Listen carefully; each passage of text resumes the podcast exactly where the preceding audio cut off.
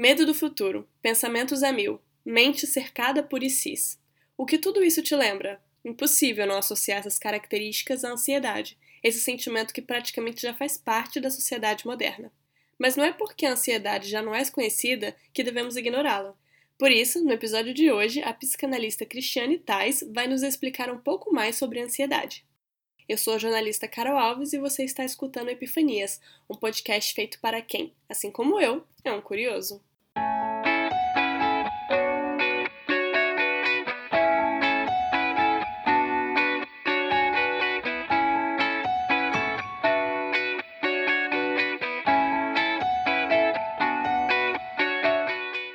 Oi, curiosos! Oi, Cris! É muito bom te ter aqui no podcast hoje. Obrigada por ter aceito o meu convite. Muito obrigada por ter feito o convite. Olá para todo mundo. Acho que vocês não sabem, mas a Cris é minha psicanalista. Então é ela quem cuida da minha cabeça doida e ansiosa, né? É uma santa, né, a pessoa. E faz um tempinho já, né? Dá pra dizer que a gente tá quase perto de uma alta. Ixi, intenso. Não sei se eu quero, vamos lá. É, não vamos entrar nesse mérito. Bom, gente, eu já falei por aqui que eu sou bastante ansiosa, né? Já falei tanto no Instagram quanto no episódio, nos episódios em si. Acho que não é novidade para vocês. Mas eu acho que eu não sou a única, né? Porque eu li que os tempos atuais são definidos por alguns autores como a idade da ansiedade. Agora, ô Cris, por que, que você acha que a gente tá nessa era da ansiedade? Eu acho que hoje a gente pode falar muito em imediatismo, em velocidade para tudo. Há alguns episódios anteriores aí do, podcast você já falou sobre as redes sociais, sobre tecnologia no todo. E eu acho que mesmo pincelando só para a gente não ser repetitivo, mas eu acho que, que essa questão da tecnologia traz o imediatismo, a agilidade, eu quero uma resposta e eu quero agora. Eu quero uma conquista e eu quero agora. Você começa a fazer uma busca no Google, antes de você terminar a palavra, o Google já te traz supostamente a busca que você quer. E na vida não é assim. Né? Às vezes você precisa fazer uma pergunta, fazer uma outra pergunta, a partir da resposta daquela pergunta você faz mais uma pergunta, até chegar onde você quer. Né? Então eu acho que isso costuma gerar muita ansiedade e agitação nas pessoas. E também porque as redes sociais, assim, a tecnologia, como você falou, é muito, muito rápida e tal, mas também eu acredito que a gente acaba, como a gente acaba se comparando muito, né, a gente acaba vendo fulaninho com, com a vida X na rede social e a gente se compara, ou com o corpo X, né, então a gente acaba se comparando bastante. E muitas vezes, nesses dois exemplos que você falou, para a gente chegar no corpo X, se é que seja possível, né, se é possível chegar, num corpo semelhante àquele ou num corpo que eu acredito que eu realmente possa chegar, porque às vezes a gente idealiza e não vai chegar naquilo nunca, né? É algo impossível, principalmente se tem se tem um filtro de alguma maneira ou se é um corpo fabricado. E da mesma forma o, o trabalho, a área profissional do outro, né? normalmente quando a gente se compara, a gente pega o nosso pior ou o nosso defeito, digamos assim, aquilo que a gente busca melhorar, e naturalmente procura uma pessoa que é muito boa naquilo e faz o comparativo. Então é completamente discrepante. Eu pego algo negativo, uma falha de uma pessoa a ser trabalhada e pego uma pessoa que pelo menos naquele momento não tem aquela falha. E a gente olha somente um fragmento quando se compara. Não olha a caminhada da pessoa para chegar até aquela qualidade e também não olha os possíveis defeitos, falhas da pessoa, olha somente um fragmento. Então é um comparativo completamente discrepante que gera não só ansiedade, mas chateação, irritação, frustração, tristeza, humor rebaixado. É, mas assim, eu fico pensando, beleza, agora é a era da ansiedade, mas isso não quer dizer que as pessoas não eram ansiosas antes, né? Eu acho que talvez a saúde mental talvez não era tão debatida assim. É um assunto, pelo menos de uma forma aberta, um tanto quanto mais, mais recente, né? Aí nas últimas décadas. Já se vem falando desde 1800, 1900, porém de uma maneira muito, muito dura, digamos assim, né? Se for buscar o, o histórico, né? Essa questão de quem tem um problema mental ou emocional seja cognitivo, né, mas geralmente era colocado à margem da sociedade, né? Tanto que hoje, infelizmente, a gente ainda tem alguns resquícios, né? Principalmente com quem se utiliza de algum, de algum processo medicamentoso, já passou, né? Ou está passando, mas ou quem fica muito ansioso, não consegue se concentrar, por exemplo, ou o processo depressivo, ah, eu não consigo mais realizar as atividades que eu realizava anteriormente, seja no trabalho ou no próprio grupo familiar, então às vezes acaba sendo colocado à margem.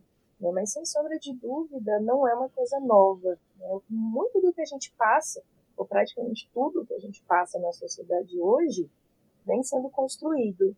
Né? Então não são coisas novas, mas sim estão de uma maneira específica hoje. Né? E a gente foi adquirindo também ferramentas para acompanhar, para identificar, para tratar muitas das situações e a gente precisa sempre se atualizar porque, repetindo, muitas vezes depende do que está fora, interfere em como a gente se comporta dentro. Então, não adianta pegar um perfil ansioso de 10 anos atrás e tentar tratar da mesma forma um perfil ansioso hoje. E sem contar que cada, cada organismo, cada indivíduo age, é, reflete de uma forma esses, esses transtornos ou esses traços na personalidade no organismo.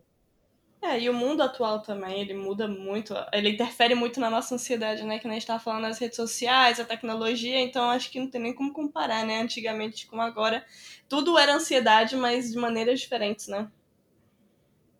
E a, a diferença mesmo, eu acho que é bem isso, como as pessoas se comunicam, como elas se comunicavam e como tem a comunicação hoje, antes era muito difícil a gente conversar com uma pessoa que estava distante, né? Então, um dos lados positivos da tecnologia é isso, eu posso conversar com alguém que está do outro lado do planeta, como é no nosso caso, mas também tem isso de como as informações correm. Né? E às vezes, não só comparando uma pessoa, eu com o meu vizinho, ou eu com um familiar meu, mas sim essa questão também de um comparativo de sociedade. Ah, eu vou comparar o Brasil com a Austrália ah, eu vou comparar a Suíça com o Chile. É, é, é muito difícil, mas infelizmente a gente conhece o todo e dificilmente a gente olha para as especificidades de cada um. Né? A gente pega o todo, passa uma régua e faz o comparativo ou cria-se uma idealização de que eu quero chegar onde o outro está. Ai, ai. Tô me identificando, não sei porquê só porque você tá do outro lado do mundo, só por isso. É só por isso, beleza, então. Bom, eu tava lendo no blog da Habitude que ansiedade é uma reação natural do nosso corpo. Tá dizendo que é uma expectativa apreensiva com relação ao que está por vir. Funciona como um mecanismo de sobrevivência para lidar com as situações de perigo. Beleza, achei isso muito legal, mas eu não entendi ainda muito bem. Então quer dizer que quando a gente está ansioso, a nossa mente acha que a gente está em perigo? Eu acho que a gente pode colocar vários tipos de ansiedade, digamos assim. Né? Tem uma descrição geral sobre ela, mas a gente também pode pegar. Normalmente, o perfil ansioso, a pessoa ansiosa, ela acaba tendo algumas outras características, então se torna muito único o tipo de ansiedade dela né? Mas eu coloco como a ansiedade deixa o nosso corpo em alerta, digamos assim. Eu estou ansioso, então normalmente tem alguma coisa de errado ou alguma coisa me incomodando. Esses autodiagnósticos ou esses diagnósticos feitos por um profissional, até mesmo o comparativo. Ah, meu amigo é ansioso, eu sinto coisas parecidas com o que ele sente. Então eu também sou ansioso. Eu acho que ajuda a você se auto-observar melhor, mas é muito importante você perceber como que isso atrapalha a tua vida, você, você está sempre alerta, você está cansado, você está estressado, você está pensativo, você está perdendo o foco com frequência, então realmente você precisa de um profissional para diagnosticar, para te auxiliar nesse diagnóstico certinho de como você pode melhorar.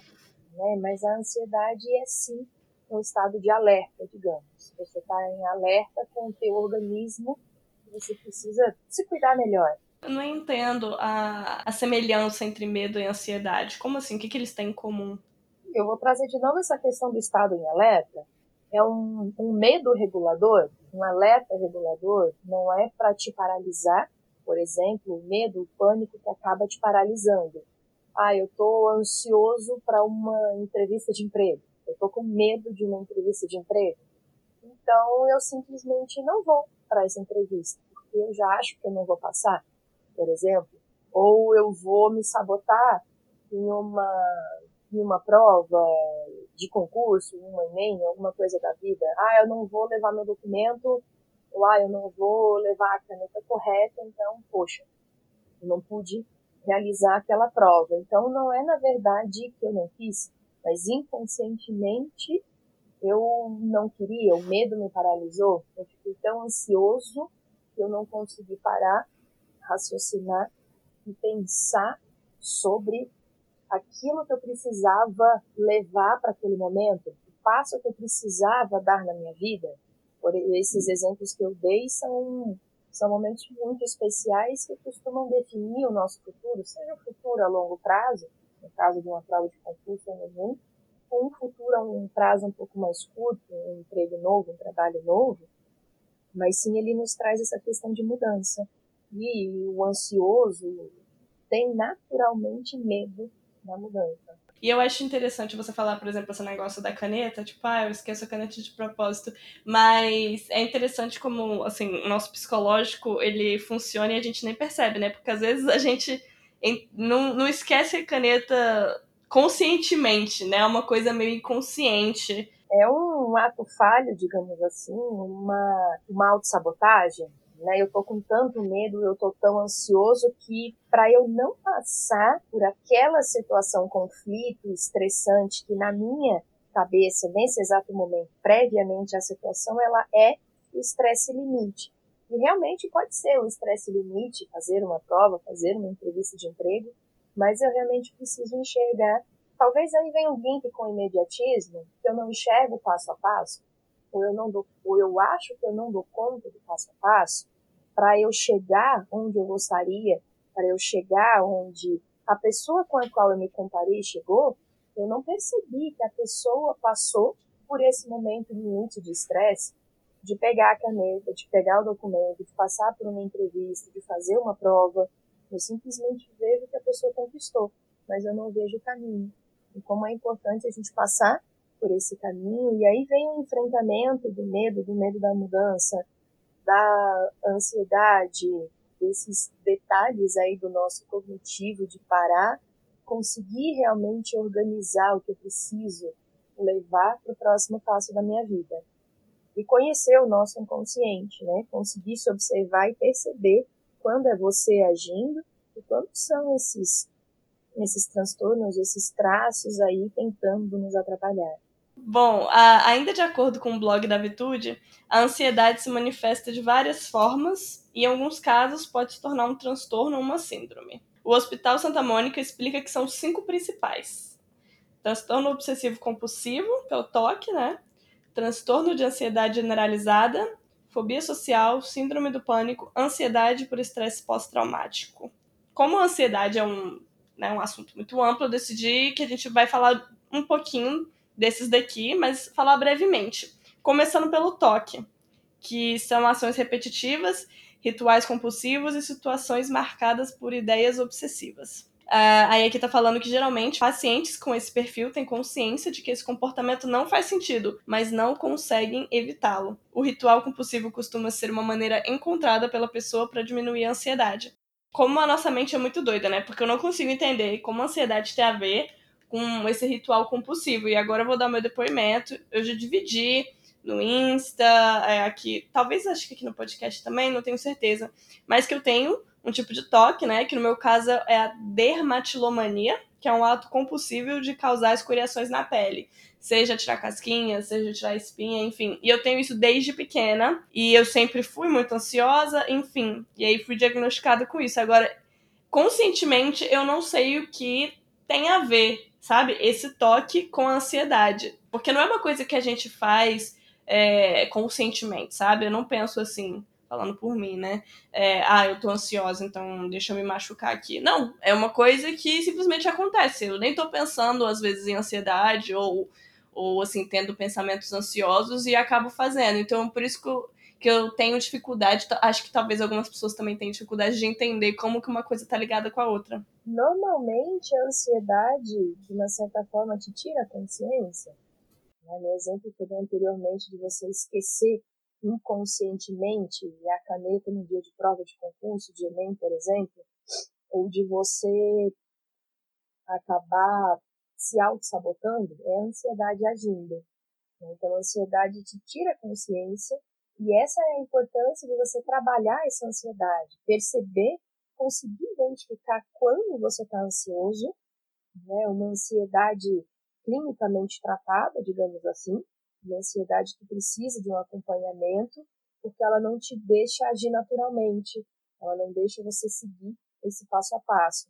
Então a importância é eu consigo identificar quando eu estou ansioso, o que eu estou fazendo ou o que eu estou pensando quando eu fico ansioso, para que eu consiga parar e o máximo possível colocar, direcionar essa ansiedade para uma caixinha dentro de mim, porque se, se essa ansiedade continuar, ela só vai crescer e realmente te levar para uma crise, seja com, com algumas situações físicas, ou seja, uma crise que te deixa paralisado em casa sem conseguir se movimentar. Mas é aí onde vem o autoconhecimento. Eu identifiquei quando eu estou ansioso, eu vou tentar trabalhar uma melhor forma de eu conseguir relaxar naquele momento seja gastando energia, seja ouvindo uma música, e eu também vou trabalhar meu autoconhecimento voltando, percebendo o que me deixa ansioso, para que se eu conseguir classificar isso, eu tente evitar algumas situações que nos deixam ansiosos, algumas pessoas que nos deixam ansiosos, a gente pode tentar evitar, assim como a gente pode tentar se preparar um pouco mais para aquilo, tentar estar melhor preparado, estar mais pronto para aquela situação, para que a ansiedade não te pegue tanto assim de surpresa, e também estar pronto para a surpresa, também estar pronto para aquilo que você não pode controlar, estar pronto para a novidade, estar preparado para o abstrato, digamos assim. Ai, gente, olha que maravilhosa. É por isso que ela é psicanalista. Você está entendendo? não tem nem o que falar depois dessa aula, né? A gente tá bom, então tá, tá, eu entendo. Pronto, encerramos por hoje. Beijo. Tchau. Não, ainda tem mais um monte de coisa, né? Como você disse, a ansiedade é um tema um tanto quanto amplo. Sim. Bom, e tem também o transtorno de ansiedade generalizada, né? Explica um pouco pra gente sobre ele, Cris, por favor. O transtorno de ansiedade generalizada é mais ou menos o que a gente estava falando, algo que se torna realmente clínico, mais intenso, que te atrapalha no dia a dia, que você não consegue acordar disposto, que deixa o teu pensamento acelerado, você está pensando o tempo inteiro, você não consegue estar naquele momento presente. Tem até alguns memes onde a pessoa acorda, ah, eu estou ansioso para chegar no trabalho. Aí chega no trabalho, ah, eu estou ansioso para o almoço. Aí toma o almoço, nossa, eu estou ansioso para a consulta que eu tenho. Aí quando você chega na consulta, nossa, eu estou ansioso para chegar em casa e dormir.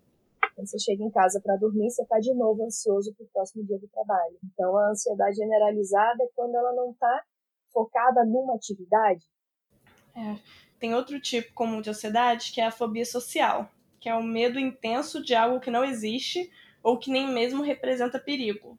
Por exemplo, palhaços, multidões, é, sei lá, minhocas. E aí eu fiquei curiosa, o que, que esses medos têm a ver com ansiedade? Eu sei que a gente já falou, né, da relação de medo e ansiedade, mas e esses pequenos medos, assim, que são, entre aspas, inofensivos?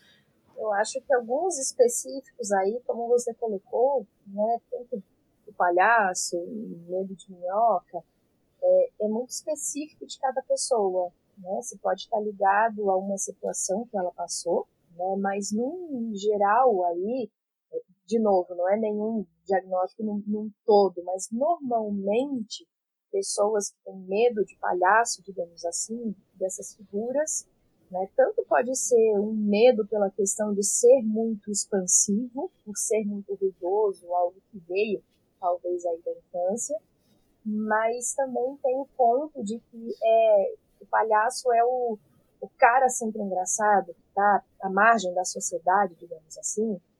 Então, o medo dele é um medo de não ter sucesso, digamos algo do tipo. Hum. Né? Então, eu me identifico com aquilo, ou eu tenho medo de me tornar aquilo. O, o cara é engraçadinho e ponto.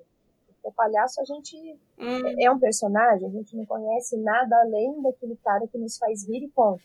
Eu ri, ponto, acabou. O palhaço já pode sair dali porque agora eu preciso focar numa vida. Né? Focar nas minhas obrigações, naquilo que eu me comprometo a cumprir. Né? Então, num geral, o palhaço tem a ver com isso. E assim como a questão do toque que você comentou, a gente precisa observar muito cada história, porque realmente olhando de fora não faz sentido. Né? Ah, medo de uhum. minhoca, como você falou. No momento agora eu não consigo associar especificamente a nada. Né? Se for cair talvez num clichê da psicanálise, seja alguma coisa da fase fálica, não sei. Mas realmente a gente pode até. Que fase que é essa? fase fálica seria a segunda fase. Não, a terceira fase, vamos lá. Oral, anal e fálica, a terceira fase do, do desenvolvimento do ser humano, da fase infantil, é quando começa a descobrir o gênero, a sexualidade. Lembrando que sexualidade não tem nada a ver com sexo, mas sim é essa fase fálica que é o falo que o, o Freud tanto fala, tanto tê-lo ou não tê-lo. Como a gente estava falando, né, que na psicologia, na psicanálise, a nossa mente, né, ela nunca assim, nunca é o medo do palhaço, né? Nunca é a ansiedade em si, nunca é a casquinha em si, né? Tem todo um porquê por trás. Então, é, eu acho isso muito interessante, realmente, da, da nossa cabeça, né? É a representação daquilo eu acho que fica até difícil para vocês, como profissionais, chegar a uma conclusão concreta, né? Porque pode ser tanta coisa, né? A nossa cabeça é tão, sei lá, vasta. E onde vem essa, esse misto entre senso comum e diagnóstico? O que eu acho que é, como, como, como pessoa, e quando eu começo a estudar um pouco mais, a me perceber um pouco mais, eu chego próximo de um diagnóstico juntamente com um profissional, ou de um autodiagnóstico um pouco mais fechado dentro da minha realidade, né? até trazendo comparativo, como você falou, para a questão de ansiedade, mas também é muito perigoso eu fazer um autodiagnóstico junto com o Google, ou eu fazer um autodiagnóstico, um autodiagnóstico junto com o meu amigo, com a minha amiga, com o meu vizinho, com meu pai, com a minha mãe. Eu realmente preciso de um profissional para olhar o meu caso. Né? A gente consegue criar diversas coisas diversas situações na nossa cabeça, normalmente está ligado, como eu disse, repito, com algo passado, com um peso que eu carregue, com uma situação de baixa autoestima, com falta de autoconfiança, com um não merecimento. De alguma forma eu fui me fechando e acho que eu não mereço, ou que eu não preciso daquilo, que eu não consigo chegar naquilo. Né? Voltando para a questão do comparativo. Né? Eu estou me comparando com o outro, mas quando eu olho para o outro, eu já vejo uma situação pronta. E quando eu estou vivendo, eu preciso caminhar até chegar naquela situação. É. E, bom, também tem a síndrome do pânico, que pode ser desencadeada por diferentes fatores, mas geralmente ocorre sem nenhum motivo aparente. Os sintomas são muito intensos e afetam o funcionamento dos órgãos do corpo. A pessoa pode sentir falta de ar, batimentos cardíacos acelerados, tonturas, etc. Mas aí, então, qual é a diferença entre um ataque de síndrome de pânico e uma crise de ansiedade? Olhando de fora, talvez de uma maneira mais fácil de, de se explicar, olhando no geral, a síndrome do pânico tende a ser um pouco mais duradoura, um pouco mais intensa, principalmente pelas questões físicas que você falou, e a de ansiedade pode ser um pouco mais leve, um pouco mais rápida, porém um pouco mais frequente. Eu até dei uma lida sobre a síndrome da cabana. É um, uma nomenclatura, digamos assim, que acho que já existe há algumas décadas, eu não lembro exatamente a quantas, que era muito direcionada para caçadores e pessoas que moram em, lugar, em lugares muito distantes e que hoje está se trazendo para a questão atual da Covid, onde eu fiquei muito tempo sem realizar uma atividade. Né? A gente está aí desde março, a gente está em novembro, então são oito meses. A Covid vai nos acompanhar por mais alguns meses, né? A gente não consegue precisar quantos, mas eu fiquei esse período todo, mesmo que a minha cidade, o meu estado, o meu país, ou eu não tenha me colocado em lockdown, mas a minha, o meu dia a dia, as minhas atividades mudaram muito. Então eu fiquei oito meses sem realizar a mesma tarefa da mesma forma. Eu preciso sair de máscara, eu vou procurar um lugar onde um horário onde o supermercado esteja mais vazio, eu preciso fazer uma compra, ah, então eu vou num dia que está mais vazio, ou eu vou num espaço aberto, eu vou encontrar pessoas, mas eu não vou fazer o rolê que eu fazia antes. Então, às vezes, quando a gente voltar para aquela situação, é possível que a gente passe por uma espécie de síndrome do pânico, crise de pânico, crise de ansiedade, e onde está se trazendo essa nomenclatura síndrome da cabana, que está ligada diretamente com o medo do que está lá fora, seja o medo do invisível, o vírus em si, ou seja o medo das pessoas que transmitem o vírus, ou também ressaltando algo que eu já tinha anteriormente, eu já era ansioso e não percebia, ou a minha ansiedade simplesmente, digamos assim, cresceu nesse período que eu fiquei mais confortável em casa, sem precisar socializar, ou exatamente o contrário, eu acumulei tanta energia que eu fiquei muito agitado nesse período em casa. Então você pode perceber que as duas nomenclaturas que você trouxe, a ansiedade, o pânico, eu ainda consigo colocar mais uma, que é essa síndrome da cabana que está se falando hoje. Olhando de uma maneira grosseira, são muito parecidas e realmente são, mas elas agem de forma diferenciada em cada organismo. Então a gente precisa se observar e precisa ter um profissional próximo para contribuir nesse direcionamento de agora vamos na ideia do pânico, agora vamos na ideia da ansiedade, agora vamos na ideia do autocuidado. Vamos pegar isso tudo, vamos trabalhar essa culpa, vamos tentar ressignificar uma situação passada, encontrar esses links realmente dentro de cada situação que acaba acometendo cada indivíduo.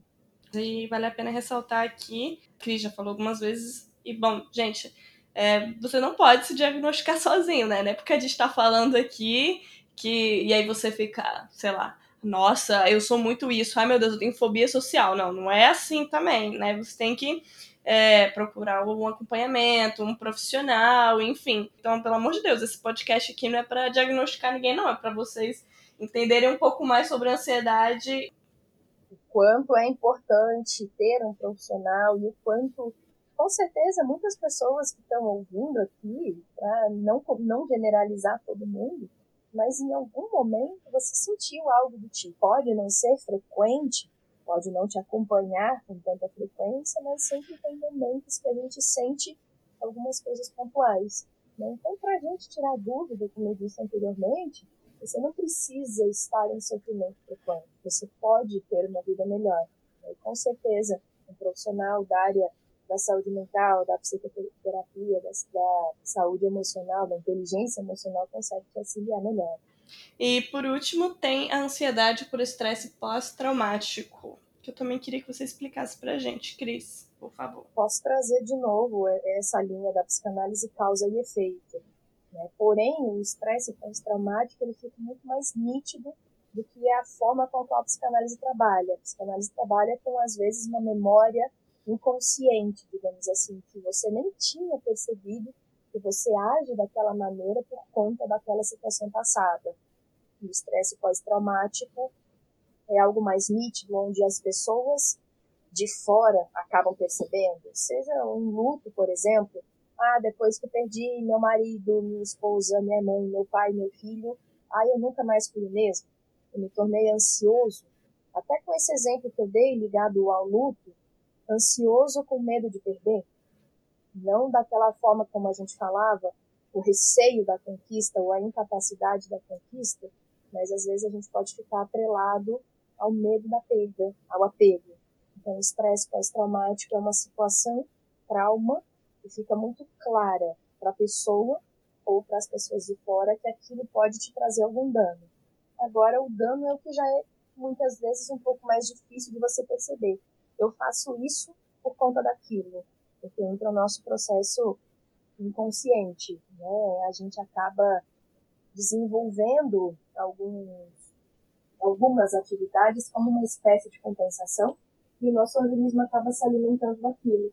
Por isso, a dificuldade de enxergar que aquilo nos faz mal, porque de alguma maneira tem uma compensação. O nosso organismo sente que precisa daquilo naquele momento.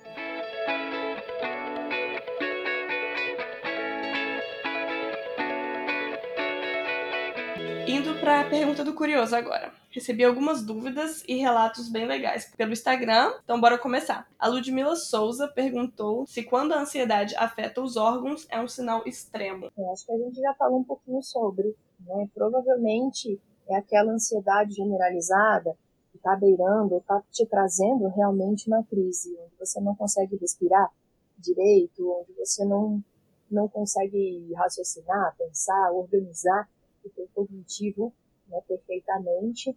E aí onde a gente busca também né, desmistificar esse preconceito, onde, sim, não é só o, o, quem sofre de depressão ou quem tem, por exemplo, bipolaridade, esquizofrenia, às vezes o ansioso precisa também do apoio medicamentoso, né, que é acompanhado por um psiquiatra. Mas às vezes se você tem crises com muita frequência, se você tem essa dificuldade de respirar ou alguma agitação física, alguma somatização, que você acaba tendo alergias na pele, por exemplo, quando você fica muito ansioso, muito estressado, realmente você precisa do apoio da psicoterapia para tratar, para acompanhar isso, mas se está num momento intenso, às vezes a gente precisa realmente desse apoio medicamentoso, às vezes por um tempo, às vezes por um tempo um pouco mais, não, não tão curto assim, não tão breve, mas sim um pouco mais alongado.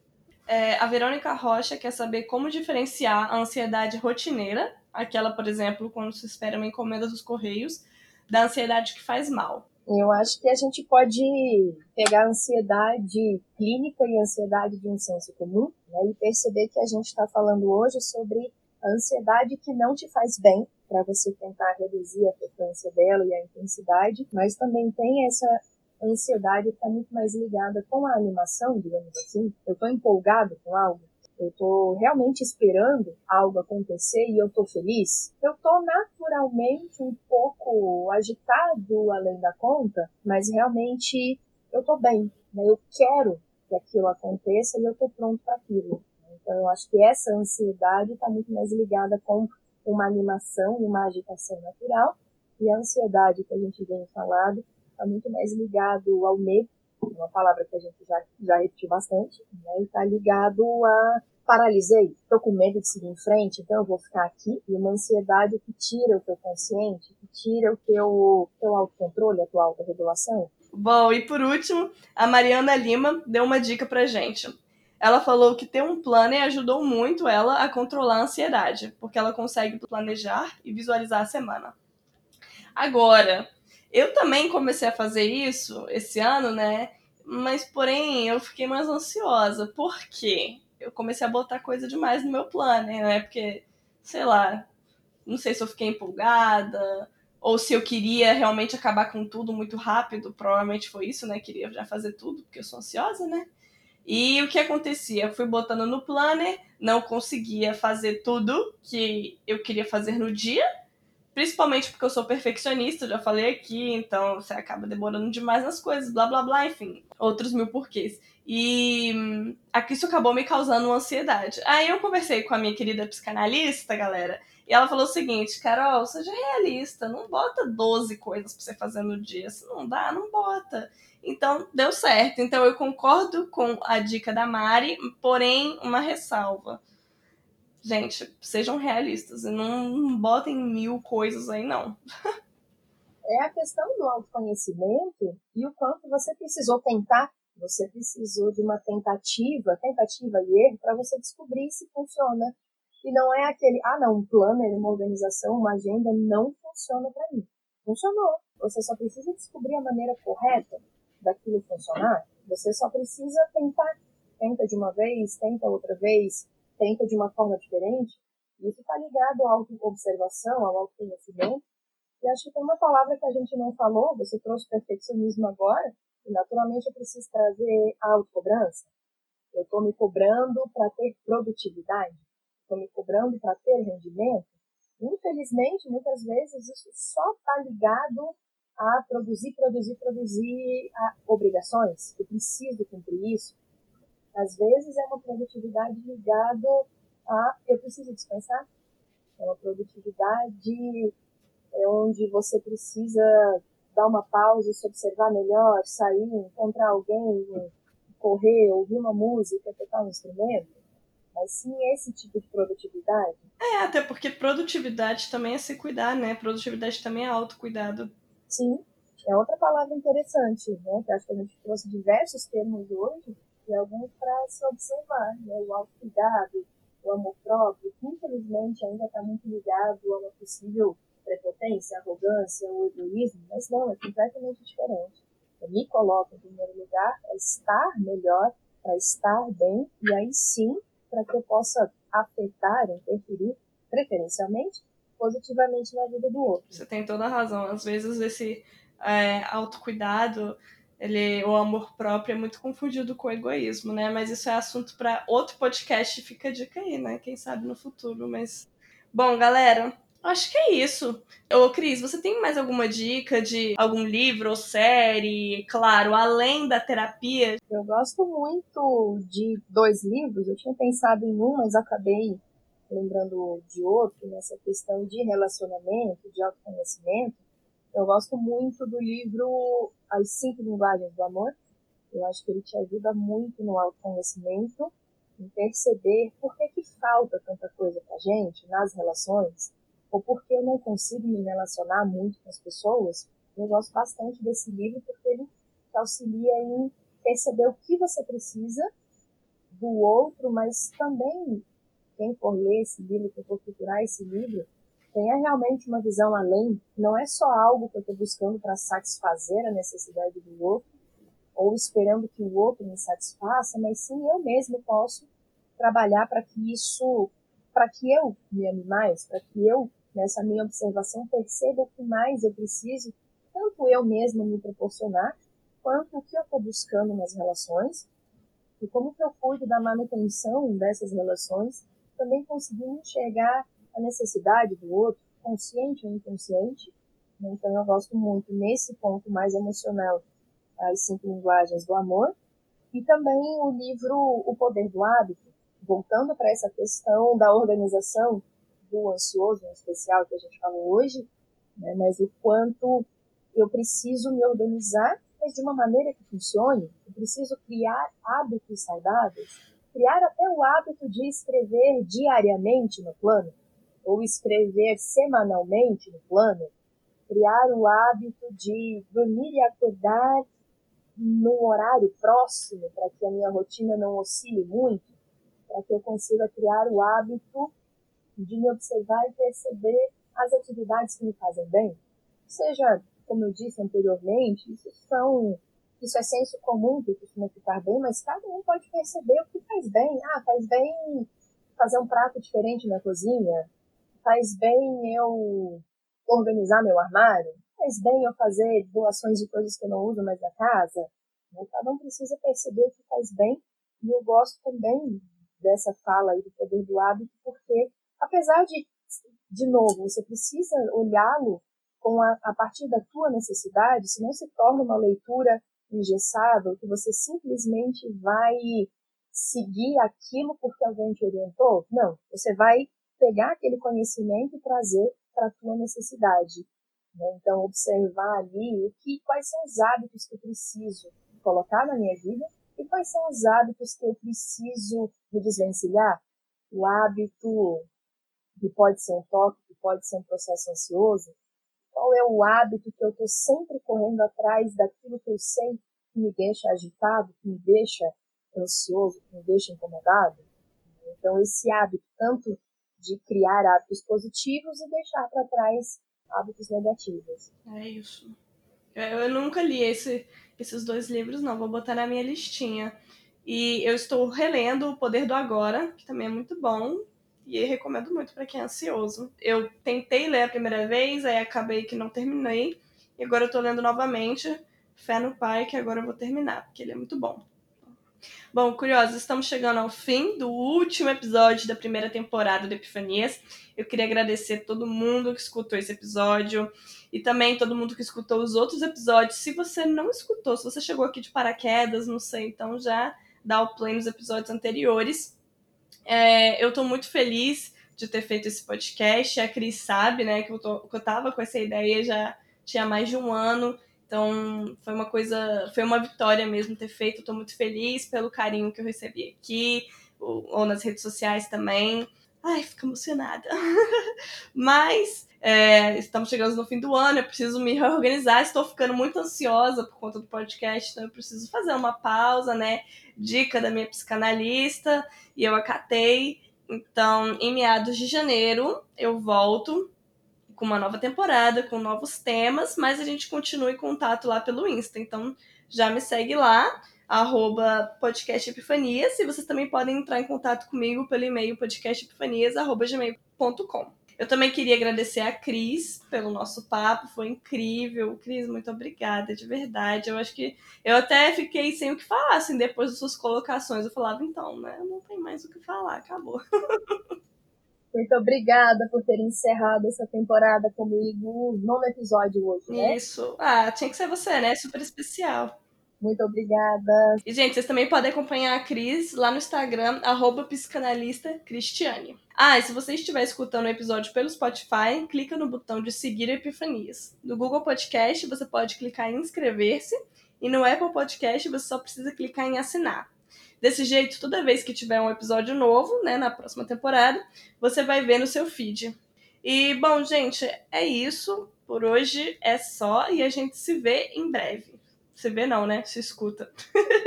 um beijo e até a próxima.